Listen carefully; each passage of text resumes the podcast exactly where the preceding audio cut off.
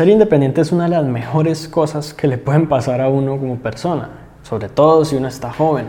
Independizarse ya sea de los padres o de un jefe, tener su propio negocio, realmente vivir una vida a su manera es lo ideal. Sin embargo, puede no ser tan sencillo. El día de hoy tengo algunas recomendaciones que te pueden servir independientemente de la situación en la que estés en este momento.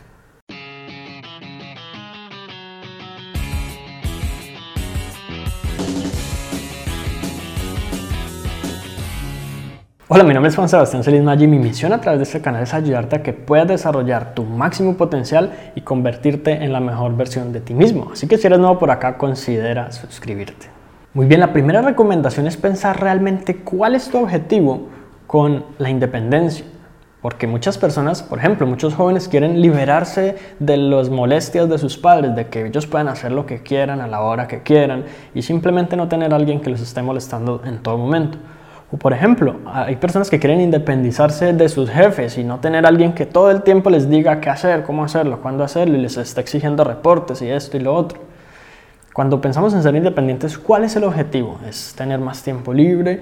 ¿Es tener esa libertad, por ejemplo, financiera o esa independencia financiera? ¿Es tener capacidad de decisión o es tener la posibilidad de yo distribuir mi tiempo en las cosas que son verdaderamente importantes? Te lo digo porque muchas veces cuando no tenemos este objetivo claro, no sabemos realmente para qué vamos a independizarnos y terminamos independizándonos, luego resulta que no era lo ideal o que lo hicimos por las razones incorrectas. Esto incluso le pasa a muchos jóvenes que se van de la casa y luego les toca volver porque no tenían, como vamos a ver más adelante, un plan o una estrategia para llevar a cabo. Independientemente de si se trata de tus padres o tus jefes, yo sé que es una molestia grande, pero es importante hacer las cosas de manera inteligente. Y yo me independicé bastante joven en mi momento. De hecho, a mis 22 años alcancé la independencia financiera y mis ingresos ya cubrían mis gastos sin yo tener que trabajar por ellos. Pero tuve que tener siempre ese objetivo claro. La pregunta es, ¿cuál es tu objetivo? Con base en el punto anterior, el segundo punto es igual de importante y es crear un plan. Un plan estratégico que te permita llevar a cabo ese objetivo, de manera que tú te independices y logres exactamente lo que quieres lograr a través de tu independencia. Si vas a crear un negocio, por ejemplo, ¿cuál es el objetivo? Puede ser objetivo financiero, por un lado, puede ser objetivo de tiempo libre por el otro, porque muchas veces lo que termina ocurriendo es que la gente deja un empleo, renuncia para dedicarse a su propio negocio, porque les estaba ocupando mucho tiempo y querían más libertad pero en su propio empleo terminan gastando más tiempo trabajando hasta 10 horas diarias y querían liberarse de alguien que les dijera qué hacer en todo momento y realmente lo que termina pasando es que ellos mismos se tienen que poner una agenda y un cronograma aún más estricto y levantarse temprano y seguir haciendo cosas, porque a veces trabajar desde casa es mucho más difícil y yo tengo que lidiar incluso con mi propia pereza, con mis ganas de no salir de la cama y muchas otras cosas más. Tener un plan aquí es fundamental y es importante que ese plan incluya básicamente planear para lo peor esperando lo mejor. ¿Qué pasa si no lo logro? ¿Qué pasa si luego de un tiempo no tengo resultados? ¿Cuáles son esos, esas contingencias que voy a tener en cuenta en cada uno de esos pasos? Cuando simplemente queremos independizarnos porque sí y no tenemos un plan, es muy probable que fracasemos. El tercer punto a considerar es que la independencia casi siempre requiere de un soporte o un apoyo temporal. Y es aquí donde, digamos, yo lo pensé en mi momento y yo preferí quedarme, digamos, durante un tiempo en la casa de mi abuela mientras creaba mi propia empresa, porque iba a ser muy difícil a que yo, además de tener la obligación o la responsabilidad de hacer funcionar la empresa con sus propios gastos y demás, que aparte tuviera que pagar mi arrendamiento, eh, digamos, tener en cuenta los gastos, la comida, los servicios y todo ese tipo de cosas. Pues no se trata de ser un aprovechado, pero sí de saber que hay ciertas cosas que van a ser difíciles si yo no las tengo en cuenta en cuanto a un apoyo. Si te quieres independizar, por ejemplo, de tus padres, la pregunta es, ¿ya tienes claro en qué vas a trabajar, cómo vas a ganar dinero? ¿Ya tienes una fuente de ingreso en este momento? ¿Cuál es tu plan? Si quieres crear tu propio negocio, por ejemplo, ya tienes eh, justamente el plan del punto 2 de cómo se va a producir ese ingreso o de cuál va a ser tu apoyo o de qué pasa si el negocio empieza a producir pérdidas desde el día 1 ¿Vas a soportarlo con una tarjeta de crédito, con tus propios ahorros? ¿Tienes dinero ahorrado incluso? O, por ejemplo, el dinero de tu pareja, ¿de dónde va a salir ese colchón financiero, como le llamamos, para soportar que de pronto las cosas no salgan muy bien, porque podría que no salieran muy bien. No se trata de pesimismo, una vez más, se trata de planear para lo peor, siempre esperando lo mejor. Pero entonces es importante que tengas en cuenta esto, porque si no va a ser muchísimo más difícil.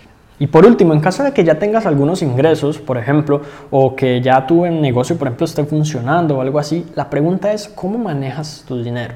Para ser independiente, prácticamente en todo sentido es importante la gestión de las finanzas personales.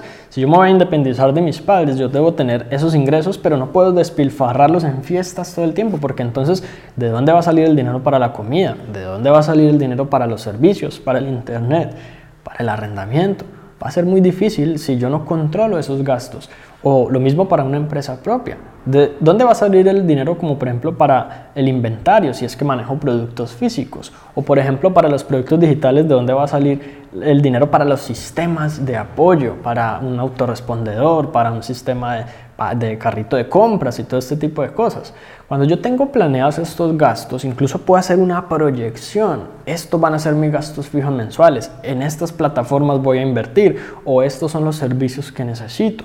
O simplemente estos son mis costos de arriendo de comida, de servicios, de lo que sea, de ropa incluso. Cuando yo tengo esa proyección, es más fácil que yo analice objetivamente y diga, estoy listo, porque puede que yo no esté listo Puede que yo no tenga esa preparación necesaria para llevarla a cabo. Entonces, una vez se tiene esa proyección, la recomendación ideal es que tú empieces a realizar un seguimiento de tus finanzas desde el día cero, desde hoy mismo si es posible, y de que tú empieces a notar en diferentes categorías cuáles son tus gastos, cuánto te gastas realmente en comida, cuánto te gastas realmente en servicios, cuánto te gastas realmente en esto. A veces tendemos como a pensar de así como, como por encima de, no, yo creo que lo que yo me gasto es tal cosa. En muchos estudios han dado cuenta que las personas casi nunca le atinan a la cifra exacta de cuántos son sus gastos. De hecho, tú deberías hacer el ejercicio y anotar un número de cuánto crees que te estás gastando al mes. Hoy mismo, ahora, en este momento, sacas un papel y escribes. Y proyecta cuánto te vas a gastar en el próximo mes y colocas un recordatorio para el próximo mes, dentro de 30 días, a revisar tus finanzas, tus gastos y empiezas a hacer el seguimiento desde ahora y a ver si ese número concuerda o no con lo que realmente te gastaste, independientemente de si tus gastos son muy pocos, de si vives con tus padres y ellos hacen la mayoría de los gastos, de si tú manejas muy poco dinero. Casi nunca tenemos esa proyección, ese manejo preciso del dinero que es clave para la independencia. Entonces espero que lo tengas muy en cuenta y que lleves a cabo el ejercicio.